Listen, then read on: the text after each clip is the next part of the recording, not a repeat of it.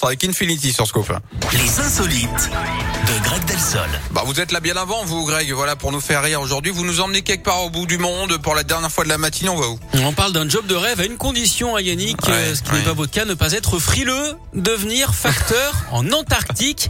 Le Ouais. job se situe sur une ancienne base britannique. hein. C'est le bureau de poste le plus reculé de toute la planète. Oh. Alors certains se diront qu'il faut être un peu timbré pour accepter, mais d'autres changeront d'avis quand on leur dira que le boulot consiste aussi à compter les manchots des environs.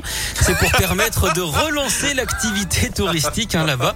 Trois à quatre personnes sont recherchées. Les dates de la mission de la fin d'année à mars 2023. Alors avoir besoin de bras pour compter des manchots, c'est quand même un comble. hein. On peut même dire que c'est carrément blizzard. Ouais, bon, je- j'aurais pas espéré dire ça un jour, mais vous me faites rire. Voilà, ça me fait du bien. Voilà, vous me faites du bien. Alors revenez demain dès 10h, Et d'accord? Ben je suis ravi. Parfait. De vous procurer ce genre de sensation.